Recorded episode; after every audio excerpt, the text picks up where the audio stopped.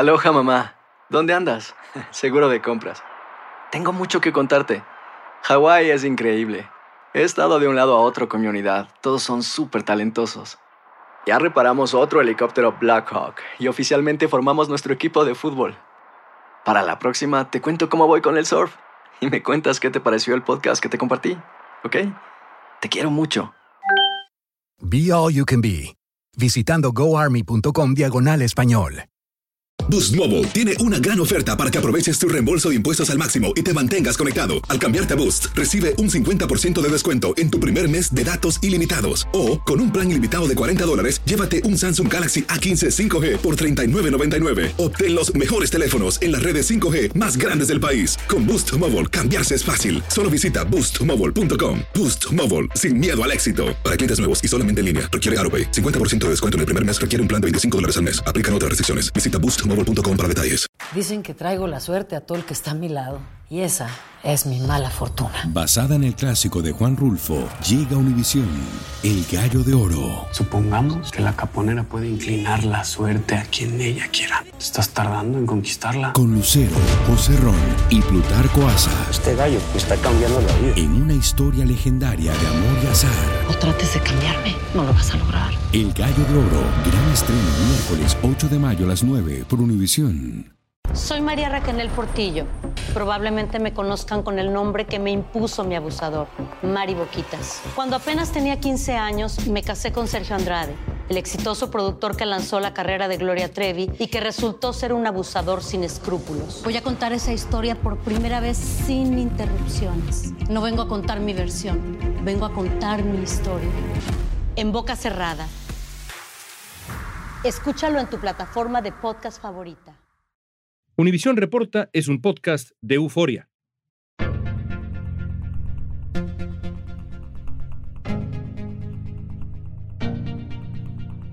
Doña María busca desde 2008 a sus hijos Raúl y Salvador desaparecidos en el estado de Guerrero y dos años más tarde también le sustrajeron a otros dos hijos, Luis Armando y Gustavo, en Veracruz. María Herrera Magdaleno es una de las figuras latinas reconocidas en la lista de 100 personas influyentes de la revista Time de este año. Después de la desaparición de sus hijos, fundó una red de búsqueda que ha ayudado a decenas de familias de México a encontrar los restos de sus seres queridos. Por eso la revista Time reconoce su lucha y la incluye junto a personalidades como el presidente Joe Biden, el multimillonario Elon Musk y el campeón del mundo Lionel Messi. Hoy platicamos con Doña Mari sobre su historia y su incansable labor como madre buscadora. Yo me llené de indignación, de rabia, de no sé, no sé cuántas emociones cruzaron por mi mente y dije, no, vamos a buscarlos, ¿no? Es viernes 28 de abril. Soy León Krause y esto es Univisión Reporta.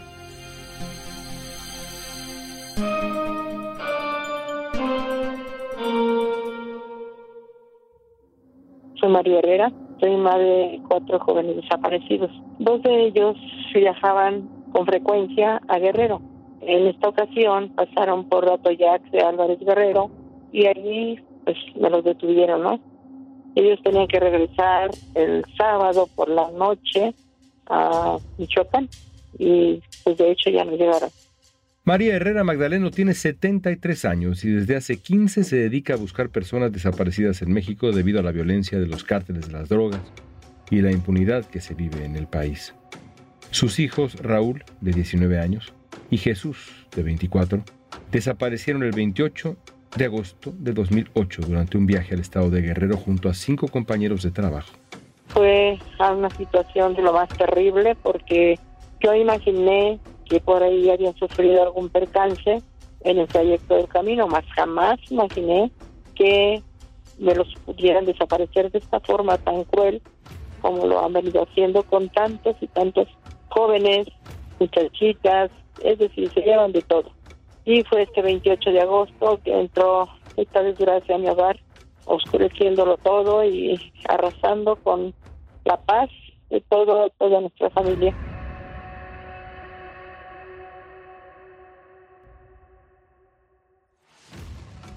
Iniciamos esta búsqueda pensando que pues había sido algo casual y los buscábamos pues en las carreteras, yo iba angustiadísima, pues con el corazón trance de dolor porque pensé que habían sufrido algún accidente y iba alerta, ¿no? Viendo a un lado y otro de la carretera para ver qué veía.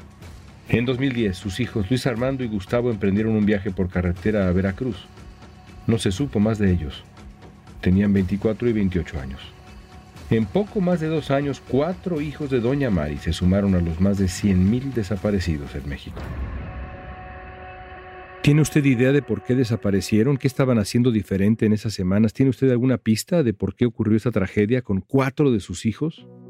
Algunas personas, una persona sobre todo, cuando andaba yo preguntando por ahí en las tienditas, las, a las personas donde veía yo en las plazas y eso, les preguntaba que si pues habían sabido algo por ahí de algún accidente o de algo y les comentaba ¿no? de mis hijos que no habían regresado a casa y una persona me dijo señora no sabe usted lo que está haciendo.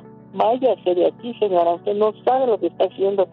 Ya no pregunte ya no se informe dice más bien vaya y busque en los lugares donde venden periódicos para que se informe dice aquí se está viviendo una terrible guerra una, una tragedia Dice, pero compra el periódico del 28 de agosto, de preferencia, y de unos 15 días antes, para que usted se dé por enterada de lo que se está viviendo.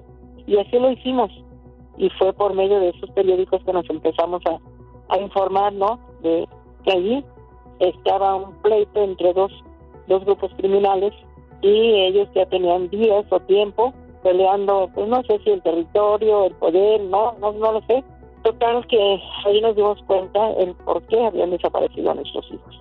Porque era una delincuencia que se estaba manejando a nivel nacional, pero nosotros no lo sabíamos, ni mis hijos lo sabían. Yo imagino que esa es su teoría, ¿no? Sus hijos se encontraron en el lugar incorrecto, en el momento incorrecto. Eso me dijeron cuando fuimos a presentar la denuncia. Sus hijos estuvieron en el peor lugar y en el peor momento. Claro. Pero después me doy cuenta de que todo mundo estamos en el peor lugar y en el peor momento, porque a partir de ahí anduve por todos los rumbos buscando a ver quién me apoyaba, quién me ayudaba para pues buscar a mis hijos. Y a los dos años y fracción, dos años y medio, surge una desgracia, matan a un hijo de un poeta, a Javier Sicilia. Sicilia. Y este emprende unas caravanas por todo el norte y el sur del país alzando la voz, porque él, obvio que recuperó a su hijo, porque se lo dejaron en la cajuela ahí de un carro.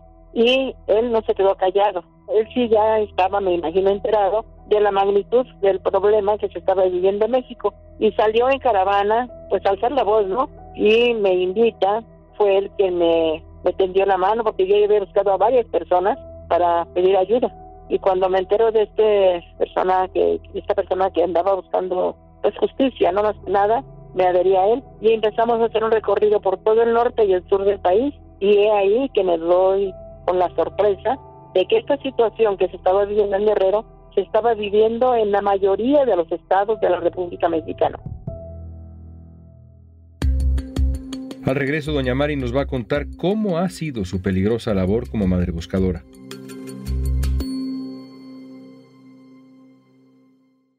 Boost Mobile tiene una gran oferta para que aproveches tu reembolso de impuestos al máximo y te mantengas conectado. Al cambiarte a Boost, recibe un 50% de descuento en tu primer mes de datos ilimitados. O, con un plan ilimitado de 40 dólares, llévate un Samsung Galaxy A15 5G por $39.99. Obtén los mejores teléfonos en las redes 5G más grandes del país. Con Boost Mobile, cambiarse es fácil. Solo visita boostmobile.com. Boost Mobile, sin miedo al éxito. Para clientes nuevos y solamente en línea, requiere AroPay. 50% de descuento en el primer mes requiere un plan de 25 dólares al mes. Aplican otras restricciones. Visita boostmobile.com para detalles. Lucero junto a José Ron protagonizan El Gallo de Oro. Gran estreno miércoles 8 de mayo a las 9 por Univisión. Y de las mejores. Estamos platicando con María Herrera Magdaleno. Después de la respuesta casi inexistente de las autoridades para resolver la desaparición de sus hijos y de sus compañeros, doña Mari formó una organización para avanzar en la búsqueda. Lo que sabemos es que estos colectivos realizan sus propias búsquedas. México es un país, es un cementerio clandestino. Se tienen contabilizadas alrededor de 100.000 personas desaparecidas y se han encontrado el cuerpo gracias a estos colectivos de al menos 53.000 personas.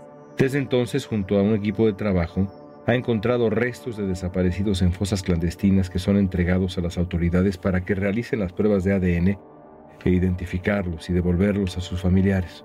Sin embargo, bueno, pues no hay peritos especializados para identificar a todos estos cuerpos y que van dirigidos hacia la fosa común. Cuando usted se da cuenta de esto y después de vivir esta tragedia múltiple y este tiempo de búsqueda y de no encontrar quien la ayudara, cuando usted se da cuenta de esta tragedia más amplia que es México, digamos, en función de las desapariciones forzadas, es entonces cuando usted decide dar ese paso y fundar esta red de familiares de búsqueda. ¿Por qué decidió hacerlo? ¿Cuándo nace esa iniciativa? Porque vi el dolor de toda esta gente que salió al encuentro de la caravana, gritando, pidiendo ayuda, dando a conocer que también tenían familiares desaparecidos. Y ahí fue donde yo me llené de indignación, de rabia, de no sé, no sé cuántas emociones cruzaron por mi mente. Y dije, no, vamos a buscarlos, ¿no? Y empezamos a hacer estas búsquedas, pero vimos que pues no era, no era posible porque no sabíamos cómo hacerlo. Y ahí decidimos organizarnos primero como familia para poder pues salir a buscar. Nosotros hubiésemos querido llegar a todos los estados por donde cruzábamos con las caravanas, pero no nos fue posible. Era algo imposible para nosotros. Nuestros recursos no, no nos daban más allá. Y decidimos formar un grupo de familias invitando a las personas que tuvieran un familiar desaparecido que se unieran para poder salir a buscar. Y poco a poco fueron integrándose personas a este grupo, a este pequeño grupo. Y de ahí nació Familiares en Búsqueda, María Herrera, porque pusieron mi nombre base que nació ahí en la familia. En este proceso tan dramático, le ha tocado a usted y a la gente que está con usted aprender a usar picos, palas, herramientas múltiples para dar con fosas comunes y con restos humanos. Platíquenos de esa experiencia. Qué terrible debe ser. Platíquenos. Pues mire, cuando decidimos salir a buscar, repito, no sabíamos cómo, empezamos a buscar, a ir a las universidades, sobre todo a la Ibero, a las universidades pues con mayor fuerza, que sabíamos que tenían pues, personas que estaban ahí preparándose para determinadas labores, ¿no? Y decidimos ir e invitarlos. Hablamos con todos los universitarios ahí diciéndoles que necesitábamos personas con todos los saberes, ¿no? Que nos ayudaran para poder salir a buscar a nuestros seres queridos. Emprendimos esta búsqueda primero de acompañamiento, como les repito, con todas las universidades, y fuimos ahí fortaleciendo este grupo con gentes de diferentes saberes, vaya, abogados, antropólogos, sociólogos, incluso psicólogos, porque también los necesitábamos.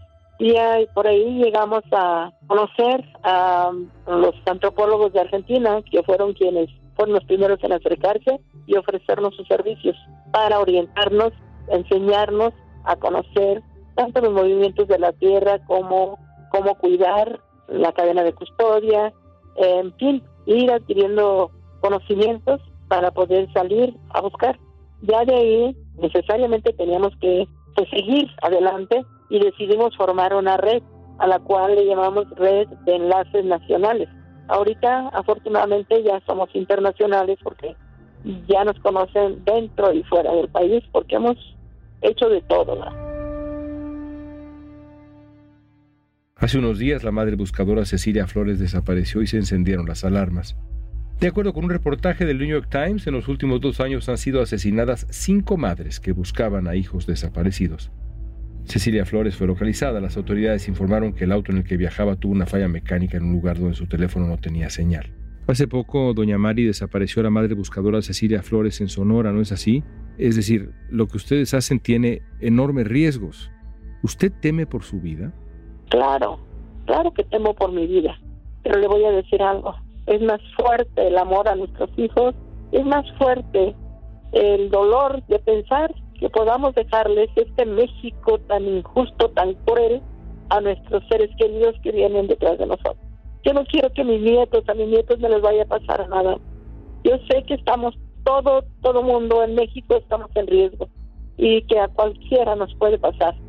Hemos recibido pues injustamente comentarios de personas que dicen por algo fue, en algo andaban, algo andaban haciendo, pero le puedo asegurar que eso no es verdad, que esta situación le puede alcanzar a cualquier persona. En México no tenemos ninguna seguridad, ni en las calles, ni en los centros de diversión, menos todavía en los centros de diversión, pero Es más, ya ni en los hogares ni en las casas tenemos una certeza, una seguridad de que nuestros hijos están seguros.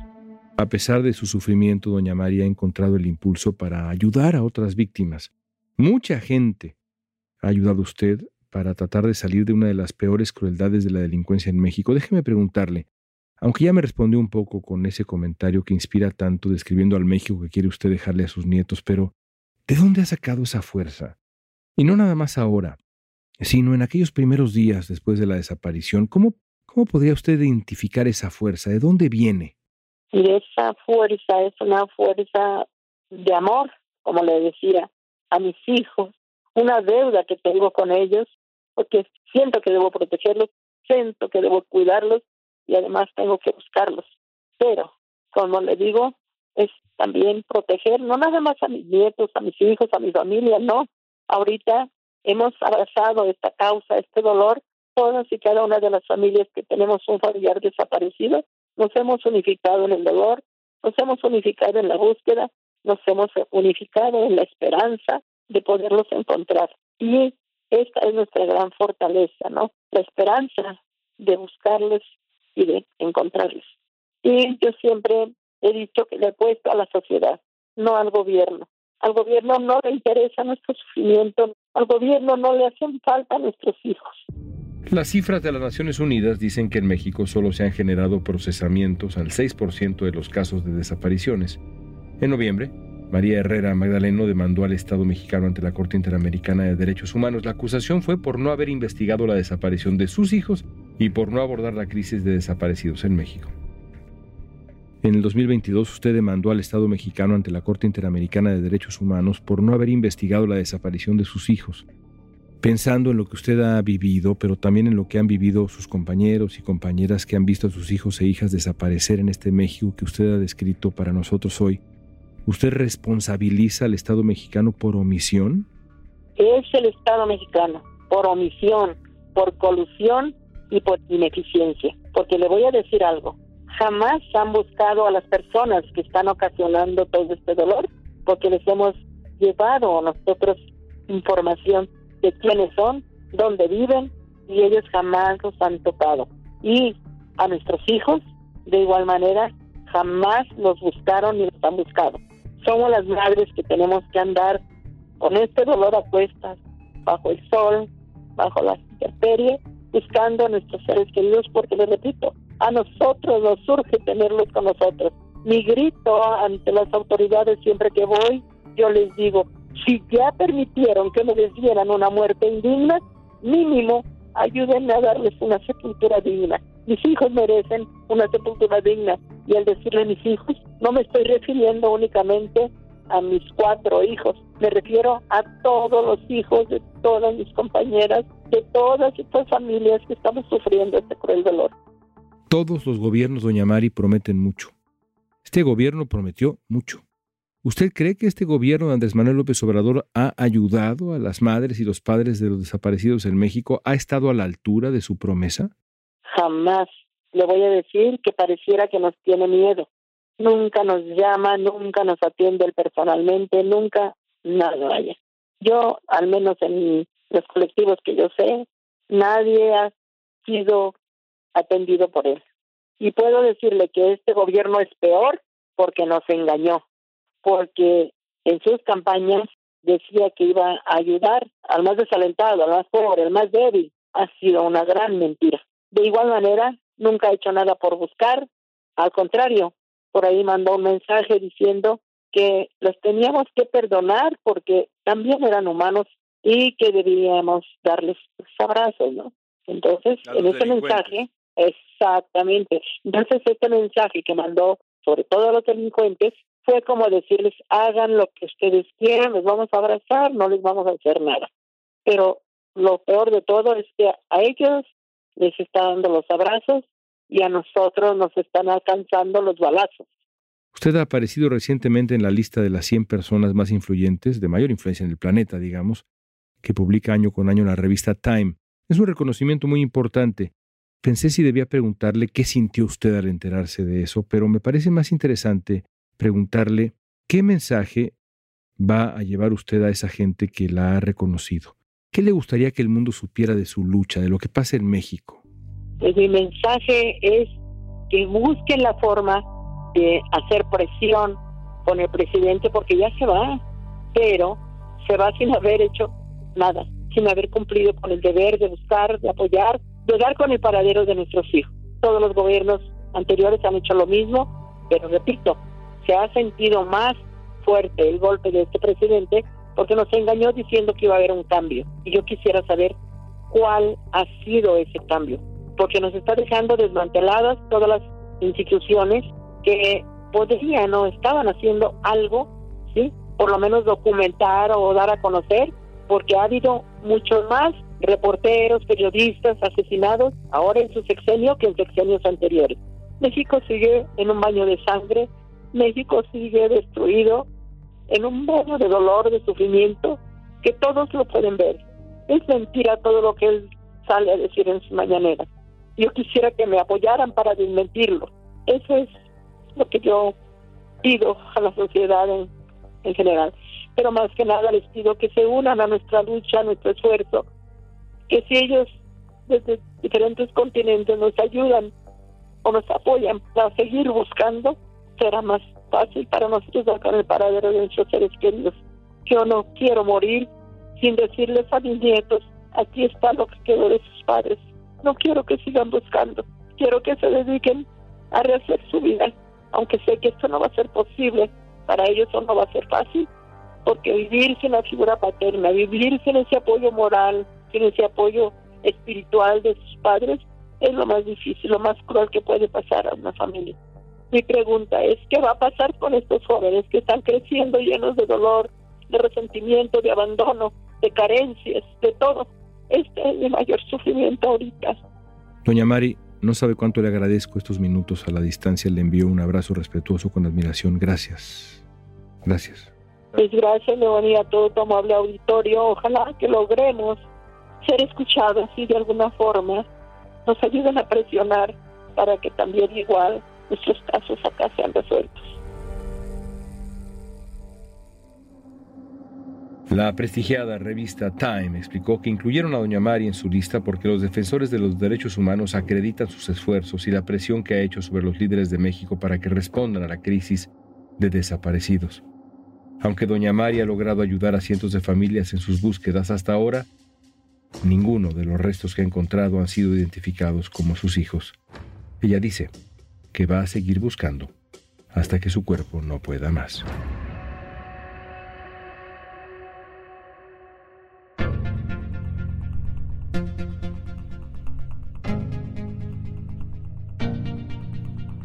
Esta pregunta es para ti y es la que hacemos siempre que tenemos una conversación de esta naturaleza. ¿Qué sientes al escuchar a Doña Mari? Usa la etiqueta Univisión Reporta en redes sociales. Danos tu opinión en Facebook, Instagram, Twitter TikTok. Escuchaste Univisión Reporta. Si te gustó este episodio, síguenos y compártelo con otros. En la producción ejecutiva, Olivia Liendo.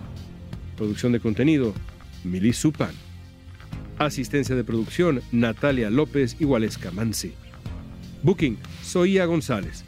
Música original de Carlos Jorge García, Luis Daniel González y Jorge González. Soy León Krause, gracias por escuchar Univisión Reporta.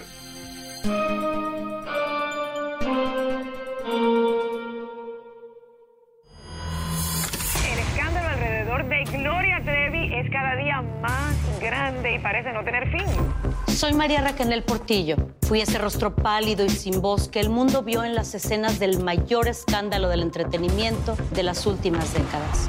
No vengo a contar mi versión, vengo a contar mi historia. Ya es hora de abrir la boca. En boca cerrada. Escúchalo en tu plataforma de podcast favorita. Dicen que traigo la suerte a todo el que está a mi lado. Y esa es mi mala fortuna. Basada en el clásico de Juan Rulfo, llega Univisión, El Gallo de Oro. Supongamos que la caponera puede inclinar la suerte a quien ella quiera. ¿Estás tardando en conquistarla? Con Lucero, José Ron y Plutarco Asa. Este gallo está cambiando la vida. En una historia legendaria de amor y azar. No trates de cambiarme, no lo vas a lograr. El Gallo de Oro, gran estreno miércoles 8 de mayo a las 9 por Univisión.